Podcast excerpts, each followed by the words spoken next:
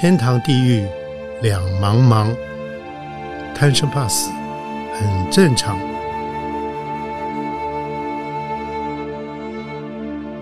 欢迎收听由点灯文化基金会所制作的《点灯贪生怕死》节目。Hello，大家好，我是斗哥张光斗，欢迎收看、收听《点灯贪生怕死》节目。今天的来宾是永远的笑脸的美眉，她就是我们以前联合报系的这个有很有幸哦，才女啊，王兰芬。兰芬你好，大家好，斗哥好，我是王兰芬。今天当然一开始就要打一下书喽，因为兰芬的文采是我们同行里面大家都觉得说，嗯，很少有人比得她那么会写的啊、她最近又出了本新书，《那些学霸教会我的事》。来，兰芬介绍一下这本书是怎么一回事儿？嗯，就是我的双胞胎的儿子跟女儿，嗯、二零二零年考上建中跟北一女，是然后我就发现说啊，原来我们一般人不太知道这些学校里面发生什么事情，在网络上也找不太到，哦对对，没错，然后他们也没有习惯自己留下这些痕迹记录，嗯嗯我就想说，那我我来写好了。嗯，所以我就开始访问了很多的老师啊、同学啊，然后观察他们生生活中里面的一些很有很很好很好笑的事情，是啊，然后就一篇一篇的写下来，大概写了有、写了三年，哦，然后访问了无数的人，哇，然后呃就留下。非常多有趣的故事，然后就把它集结起来。因为是是这两个学校大家都觉得是学霸嘛，但是其实嗯，他们也还是一个十十七八岁的小孩。没错没错，他们的生活里头，对，有嗯很多很好玩，尤其他们又很聪明，对，会更觉得很有趣。然后，嗯其实我也访问了很多老师跟家长，因为每个人都来问我说：“你是怎么教育小孩的？他可以上建中北一女。嗯然后也有我自己也很好奇，这些比他们更厉害的同学，他们的爸爸妈妈、老师是怎么教出来的？是所以我也访问了他们的爸爸妈妈跟老师，嗯然后嗯他们也非常信任我，就是是挖心掏肺的把所有的那个 呃那那个传家宝都告诉我。倒出来了，对，所以这本书非常非常有用，不是说你的小孩是不是学霸才要读，而是你读读看别人怎么教小孩。太好了，你我记得有一篇大家这个非常脍炙人口，你写北一女他们有一个那个警卫，就是校门口的警卫北北，警卫北北在这本还在另外一本，呃，没有，这本没有收录，这本没有哦对，哦在另外那一本里面那面，另外一本书，那个本叫什么书？什么呃名字？，故事许愿机。啊，故事许愿集。嗯哦，嗯那本那那个北北也是北一女，也是学霸。对对，他然后也学霸，他也成为学霸了。是居然进进出出那么多学生，他每个人叫对，出名字来。一届哦九百个人，嗯然后他三季三年在校生至少两三千人，他每个都叫得出名字来老师，然后甚至毕业生考上什么大学，嗯他在北一女的时候交哪一个学校的男朋友，他都记得。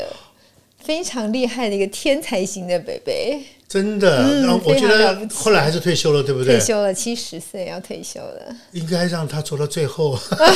大家都这样说，大家都舍不得他，所以今年的毕业典礼他有回去。啊，太好了！对，然后所有的人都站起来为他欢呼，我觉得这是一个非常了不起的贝贝。是啊，而且我觉得在这个学霸，这在学霸的圈中还可以出类拔萃，把每一个人都记下名字，能够记下来，然后甚至于毕业以后男朋友是哪里的都抓得清清楚楚、清清楚楚回来，很多年之后回来，北北才才叫得出名字来，不可思议是，不可思议，非常了不起的北北，这是传奇人物啊！这北北叫什么名字？嗯，叫周福堂先生。周福堂先生啊、嗯那现在退休的人呢？退休呃就过着快乐的退休生活，他他喜欢跳舞，嗯。他一个人吗？嗯，他跟他太太都喜欢跳舞，哦他每天都去跳舞，真的 哇他还会跳那个 popping，就是那个呃机械舞啊，什么街舞他都会跳，这么酷哈、嗯，非常帅气的北北。哇！所以我觉得他他应该很快乐，因为不只是北一女的这个学霸们记得他这个北北，因为你的报道以后，好像很多人都知道他了。对对对不对圆山他本来在圆山饭店工作，后来哦圆山饭店的总经理还回来请他请他回去吃饭。哦，这样的 哦，对对对，哇，太了不起了哦！所以我想，呃，这本那些学霸教会我的事，你刚刚讲过了，他你采访了很多的家长、很多的同学，嗯然后同时又是呃，等于是北一女跟建国中学，这个是对于走过这个时代的人，每个人来讲的话，能够上北一女跟上建国，每个人都用头仰着看的哦，真的。那趁这机会要请教你，你怎么可以养出来？同时双胞胎儿女，一个念建国，一个念北一女，有什么秘诀？简单说一下。我觉得我没有什么特别的，我就是陪他们嘛。因为我除了我，我记得我那时候一生完他们，我就立刻去报社办。就办离职了，是的哦，我还没有坐完月子，我就觉得天啊，这两个呃双胞胎，我如果给别人带的话，我的薪水都 cover 不过来，我就想说，那不如我自己带。是，然后我就一路就陪着他们，就是永远都在他们身边。然后呃，另外我觉得我另外有一个事情。比较跟其他的爸妈不太一样，就是我非常相信学校的老师，是我非常敬重学校的老师，然后也放手让全部让老师去管，是嗯，因为老师其实因为现在的那个学校的那个教育现场，其实父母跟老师的校方的关系蛮紧张的，没错没错，嗯。然后这一点我就觉得很可惜，因为其实老师才是教育的专家。你你放手交给老师的话，你会得到你意想不到的很好的收获。是。然后我的两个小孩，我也非常感激一路上老师都。呃，给他们很大的启发跟帮助。是。然后，嗯，我记得那时候他们念中正国中嘛，嗯，中正国中当时的校长就是非常，也是一个非常好的校长，他也是叫得出每个小孩的名字。哇！然后他每天早上就会在学校的那个大门口就会说：“谁谁谁，你上一次数学考几分？你这一次要加油哦。”或者是说：“谁谁谁，你上一次呃，就是你这次排球比赛第一名很厉害哦。”他会他会这样子关心小孩，然后小孩就会说啊，原来我是一个值得被校长认识的人，所以他们会有一个荣誉感，对对对，荣誉感。然后他们就会喜欢说要表现的更好啊，让校长跟老师会看到他的努力。是是，所以我很感谢学校给小孩这样的肯定跟。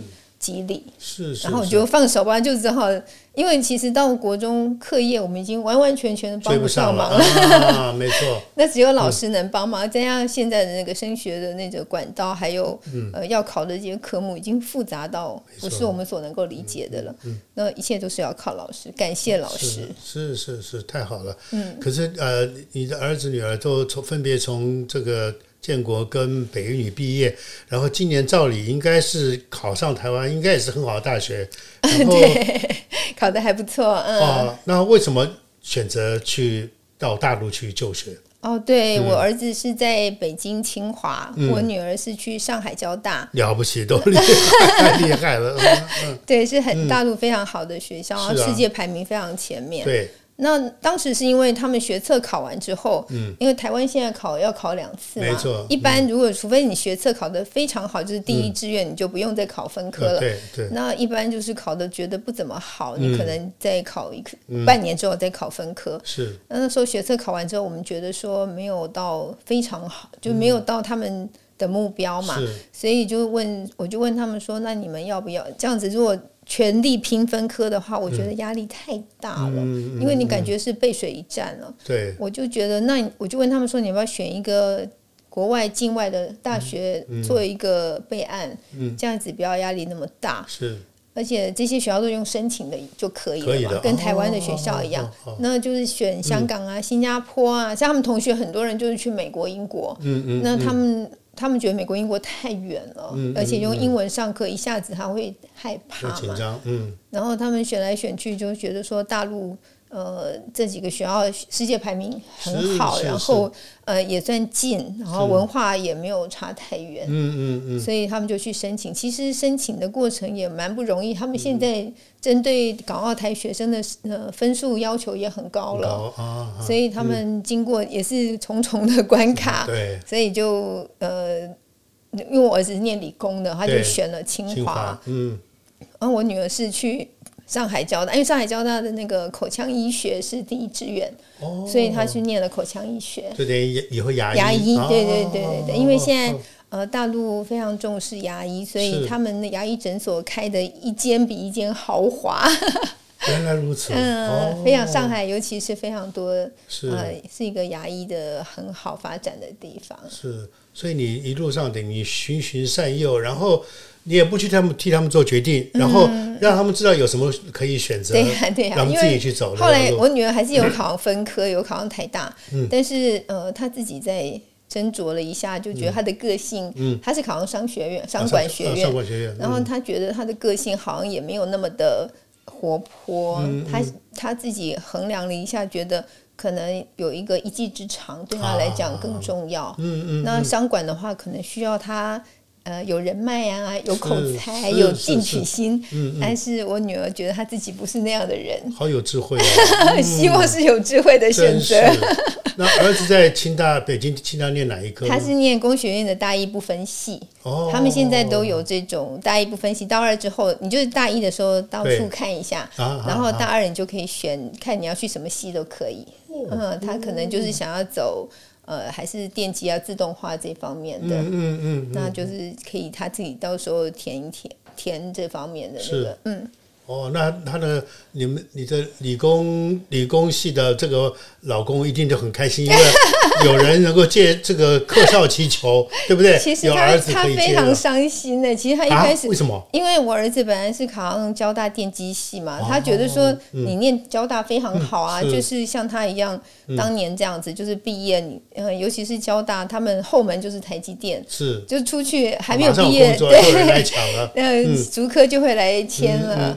然后他觉得说你这么轻松的路为什么不走走看？啊！但是我儿子觉得说他想要去外面看看。哇！呃，他觉得如果是留在台青教的话，其实遇到的永远都是他建中的同学，就是同一批的人。同一批人。他就觉得说他想看看外面的世界。嗯。然后就让他去吃苦吧，因为那天他那天回来就说：“天哪，原来他就爬到他的床上躺下来说：天哪，我以前我以前的生活是天堂啊！”真的哦。不过现在到了，而且我觉得他们到了国外去，尤其是大陆那种，呃，等于是那个学霸更多嘞，那个地方是非常非常的各省的状元。对，然后他那个 那个压力其实是蛮蛮蛮强烈的，目前啊，目前还没有太大的感觉，可能要等考完试才有感觉到自己被甩的三条街之远这样子。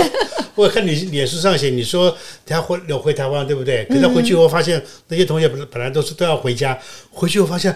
他们通通没有回家，通通都留在学校里面 K 书。对，偷念，他就说偷念，他就说你怎么在学校偷念书呢？怎么没有出去玩？真的哈，就像我们现在学校很多功课好的说我都没有念哎，因为都考一百分，对不对？他们也是怕，他们觉得不能丢脸啊，对呀，他们都是从各个地方的状元过来的。是是是是，嗯，所以你其实呃。你一路走来，我觉得看你的文章，我觉得可以怎么说？有因为你的文字很轻松，可是轻松的背后其实有很多你有意的要去传输的一些关于概念。没看出来，没 没没。尤其你中间有一本书，你写你父亲哦，我觉得那个父亲。这个父亲影响力蛮大，可是他是老师，对不对？对对。可是那个老师是爸爸爸是从山东来的嘛，对不对？所以那段故事能不能跟我们讲一下？嗯嗯，对呀，我爸爸是呃四九年的山东流亡学生过来的嘛，是是。然后那时候他就嗯不想当军人，嗯，他觉得因为以前农村的那个概念都是说。好汉不对对，好不当兵，不打兵，对，好汉不当兵，是是是。他们觉得读书才是万般皆下品，唯有读书高，所以他们就一定要念书。嗯嗯。所以他来台湾真是吃尽了苦头，才好不容易考上大学，后来就到高雄当了老师。嗯嗯。然后他嗯，但你知道高雄那个环境都是讲闽南语的嘛？对。所以那时候其实他的口音是很重的，山东音，嗯。嗯嗯嗯，所以他有时候是会被学生欺负。啊，而且因为他那时候，我你知道山东人又是农村来的，其实很老实的，对，他就不太会呃做人，什么钻营这些他不会的，他就知道老老实实教书。那通常人家。看他老师，就会把这些最不好的班都分分给他，都是一些放牛班。嗯嗯。然后，嗯，他也是勤勤恳恳的把他教完。他就说，真的是每一天都在兢兢业业。然后，只要学生一举手反映说听不懂哪一个字，或者是就会嘲笑他嘛，用台语骂他、笑他。嗯嗯。但我爸爸就是就是从来也不会觉得说人家在对他怎么样，他就会很。很很敬业的把那个字念到对为止，回家拼命的练习某些口音，他就一定要把它改过来，是是是，很认真的读那个注音符号。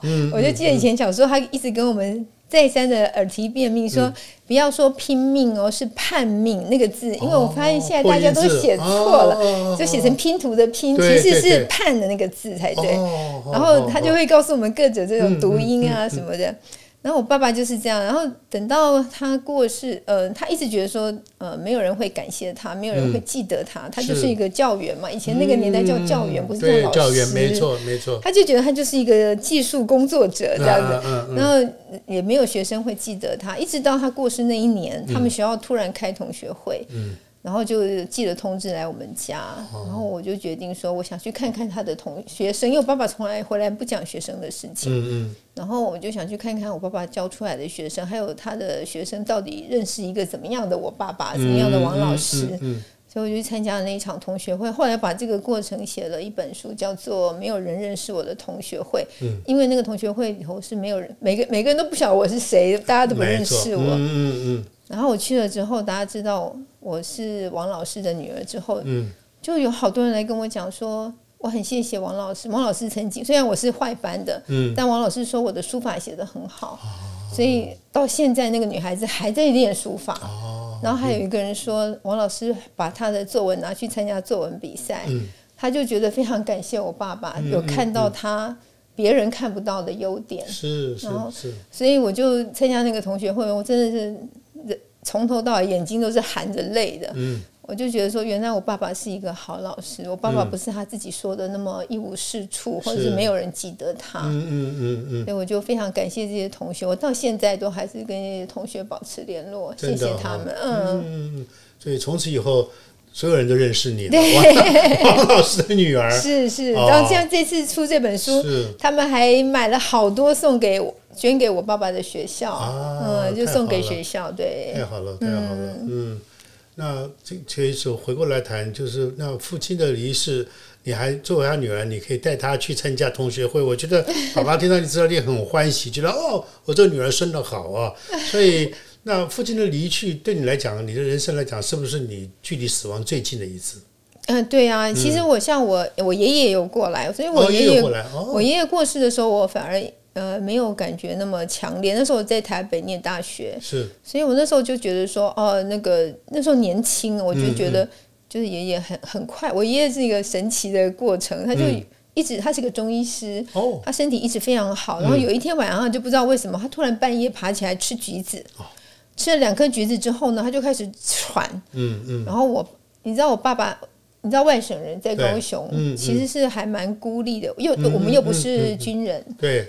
不在眷村里，我们是很孤立的。嗯嗯。所以那时候我爸爸，即使我爷爷那么严重，我爸爸也不好意思叫救护车。哎他就拿了一台轮椅，就从我们家一路把我爷爷推半夜推推到那个海军总医院去。哎呀。那真的是很长的一段路，我都不知道我爸爸那时候的心情是怎么样。嗯嗯。然后我爷爷在医院里头待了一个礼拜就过世了。哦。所以他算是一个，我觉得算一个有福报的人，他是一个走得很顺的人。嗯。然后嗯。他吃橘子是他。我在想他可能不舒服，所以他就爬起来吃了，觉得说他要一点，还有喘这样子，是是是，然后就去了医院就昏迷，嗯嗯就走了这样子。然后我爸爸是一个，我后来才发现山东人有多么孝顺。我爸爸为了我爷爷，他是一个非常非常一辈子节俭到不行的人，他帮他修了一个好漂亮的墓，他每个礼拜。他都带了两个馒头，一瓶水，然后就骑着脚踏车到那个呃两个小时的脚踏车程的那个墓园里头去帮他种树啊，嗯嗯嗯割草啊，是，然后在那里跟他说话这样子。所以后来我们要去移我爷爷奶奶的墓的时候，是。那个管理那一片的那个人就跟我们说，他说这个地方没有人来，只有你爸爸会来。他说我知道你爸爸。这边只有他会来，他每个礼拜都来，嗯，然后把那个墓扫得干干净净的，是是，所以，所以我爸爸就是这么孝顺的人，我就一直觉得说，可是到他走，我都觉得我没有好好的孝顺他，嗯嗯，他一直告诉我，那时候一直跟我说，我说爸爸，那时候他还我们还不知道他身体不好的时候，我就跟他说：“我说爸爸，你还没有想去什么地方玩，我带你去。”嗯嗯。他就说也没有什么，我就想去看看三峡大坝。啊。要要填水了没有？要注水了，所以我觉得想去看看。到最后我们还是没有带他，嗯带他去。是是。所以我一直觉得当时不知道他就要走了。是。那时候我只记得。我们也不知道他怎么了，他从来不舒服也不告诉我们，然后最后他就，呃，我就硬要他们搬到台北来，搬来之后就送去台大医院看，台大医生一看就说肝硬化末期已经没有救了，跟我说他想做什么想吃什么随便他这样子，然后我当场就在那个诊间我就哭的不行，我不晓得。哎，我爸爸要要走了。嗯嗯嗯，而且那么突然。对，然后我爸爸还一直跟那医生说：“我头很晕，我头很晕，不知道怎么了。”嗯嗯嗯，就只有头晕，其他都好这样子。他都觉得吃了药他就会好了。嗯嗯嗯。然后最后我到现在我都还是觉得说，如果当时我二话不说就跳上飞机带他回老家一趟，该多好。没有做这个决定，我一直觉得我爸爸会好。嗯嗯嗯嗯。嗯，我觉得看起来没有那么严重啊。是是。所以爸爸走了以后，你有有再回到爸爸的故这个家乡去过吗？对对，这是我第一次。以前我爸爸回去很多次，但是他都说太乡下了，太落后了。他心疼你们，不要你们你们跟着他走。是，他觉得我们吃不了那个苦。哦。所以那时候我爸爸一走，我就带着他，他要火化前，我把他的头发剪下来，放在一个小包包里面。嗯嗯。然后我就跟我妈妈说：“我们回去把爸爸的。”头发送回去吧。嗯嗯嗯。然后我们就全家第一次跟着，就会回到我爸爸的老家去。然后那也是很奇妙。我我妈妈就说我不知道他老家在哪里，我不知道。然后我就去找我爸爸以前跟老家通信的那个信封。嗯。我们就不管什么，我们就立刻就订了山东航空，我们就直接飞到烟台。是。然后就。去饭店跟他说我要去这个地方，然后那个他就说我派车，我给你租车让你去。结果我们才发现其实不难，真的很简单，很简单，因为他们后来建设的非常好了，对，这个公路也很好了。对，然后回去，然后我们到那边坐下来，呃，车停下来，找到那个村，然后我就把那个信封拿出来说我要找谁，但他们听不太懂我们的口音。嗯嗯嗯。后来我们就说。谁？我就讲我爷爷的名字，他就说这个人不住在这里，他在台湾。我就说我就是他的孙女。嗯嗯嗯。然后他们就围过来，然后就突然就带我去一个地方，然后敲敲门，然后一个没有穿上衣、夏天没有穿上衣在吃中饭的男的就出来，说就讲了就讲一些土话嘛。嗯嗯嗯。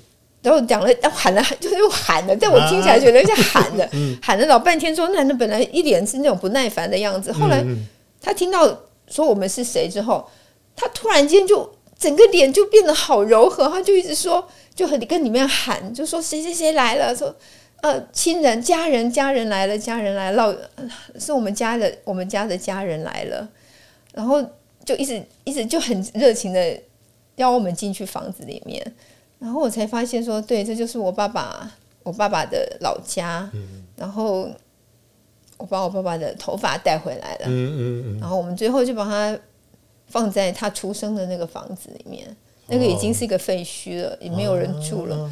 但我们就把它放在那个院子里面，就是至少让我爸爸知道说，呃，我们都来过了，我们都看到他的老家了。所以呢，开门那个应该就是你，比如说你们的远亲啊，是一个远亲，对，已经没有很亲的人在了。嗯，我奶奶呃也都不在了。对对，我奶奶这辈子就一直在山东等。等等儿子跟先生回来，对，但是最后我爸爸其实是有见到，有见到奶奶，有见到哦，对，有见到他妈妈，哦，对，然后他还跟他说，我爸爸远远的就跪着，嗯，痛哭流涕，然后，然后奶奶就去抱着他说，回来就好了，对啊，就已经隔了五十多年，对啊，五六十年，所以你就是。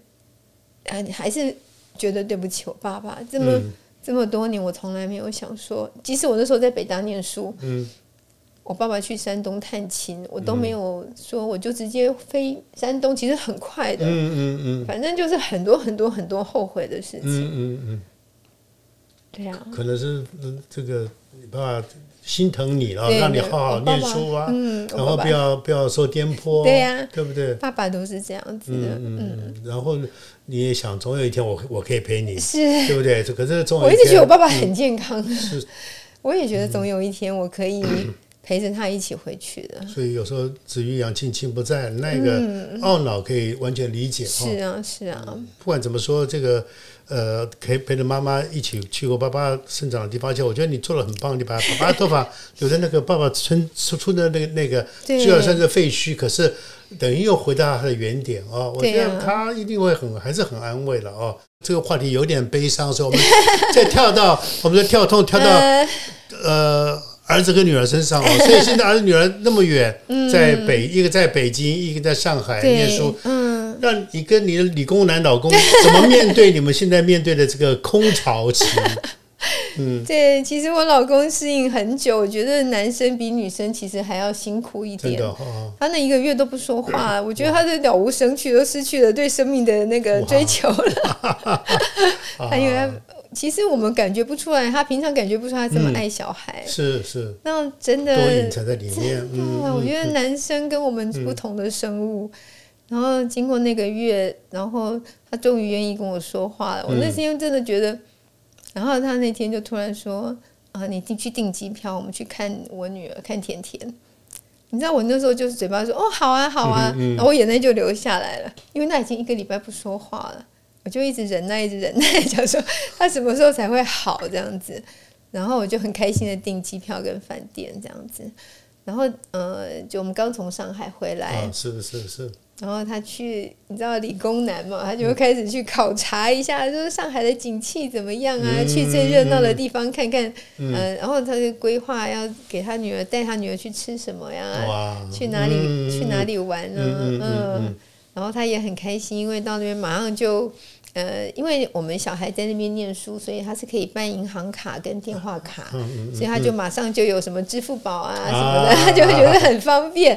然后就是可以去逛街，然后呃带女儿去外滩啊，去呃我们去很漂亮的酒吧，可以看到外滩的酒吧喝酒，是是是，然后看夜景。哇！然后在学校里面，他也到处考察，说哎那个哪边有食堂啊，哪边有什么。就跟我女儿可以讨论，而且她很好笑，她就是一每天都在家里面看那个定位，因为 iPhone 可以定位嘛，定位对方。看我女儿现在在哪个地方是吧？天，他就说：“哎，他现在这个样子。”然后他就每天看，所以他到那个学校交大里面看到那个实景，就说：“我知道你都是在这个洞上课，到那一栋去吃饭。”他都已经看得清，就是你知道，你们男生就是对这个地理位置很有概念，对对对对。然后就还蛮开心的，他就他就踏实了。他这这前世的情人，通通每天这个上学很安全，然后很很如意。那是不是偏心呢？应该也飞去纽，既然到上海，干嘛不去北京也去看看儿子呢？啊，我儿子十一有回来啊！对对对对对对对对对啊！儿子看到了，可是没有看到女儿，对，对他觉得心疼女儿，因为那时候呃，从北京回呃十一的时候，从北京飞台北的飞机票是涨两倍，然后。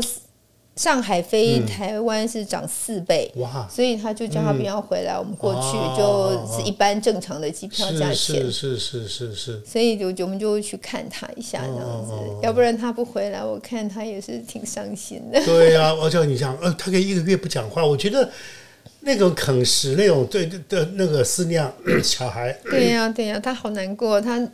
他真的太难过，我觉得，但其实我觉得他没有我难过。我那时候，我那时候送分别送我儿子去北京，跟送我女儿去上海。嗯，你知道我们跟他们相处了十八整整十八年，从出生我们就没有分开过，就一直都是跟他们两个在一起。尤其是我，我是天天跟他们在一起。没错。然后我去北京的时候，我还。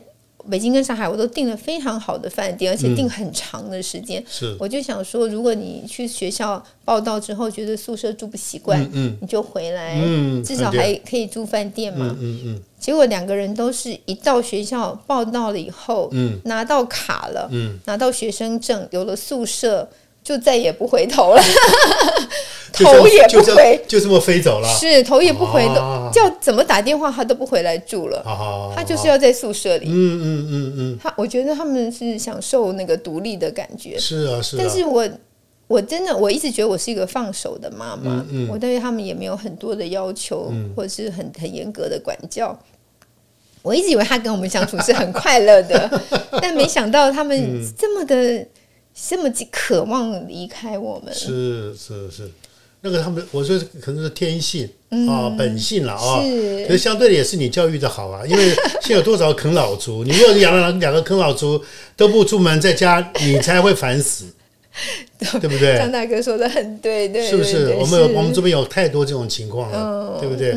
反而要替你庆幸，说哇，你养了两个这个这么有勇气、愿意敢飞出去的这只、这只、这两只小这只鸟，就长大了，真的。对我也是这么安慰自己，说至少他们他们的羽毛是已经丰满了，对对对对，他们敢飞出去了，是。那我们就是伤心一下下就好了。我记得我那时候两个人出去，我送他们到教室呃学校门口，然后我回来，然后看到那个饭店里面还有他们什么吃剩的东西啊什么的，你知道那个心情真的是揪起来了，真的难过到一个真的是，我觉得我的心都要裂掉了。真的觉得我的心，什么叫做心裂掉？真的那种感觉是那种感觉，就是裂开了，就听得到它裂的声音，你知道吗？所以这个空巢其实对于很多父母来讲，那种煎熬，一般人无法无法想象。真的，每个人都会说：“哎呀，你现在自由了什么的。”嗯，但我像，但的确过了这么几个月之后，我真的还蛮享受现在的生活了。是吗？我开始调，你可以调试过来了，是慢慢调试了。可能也要感谢这本书，因为我现在忙着忙在打书。哈哈哈哈！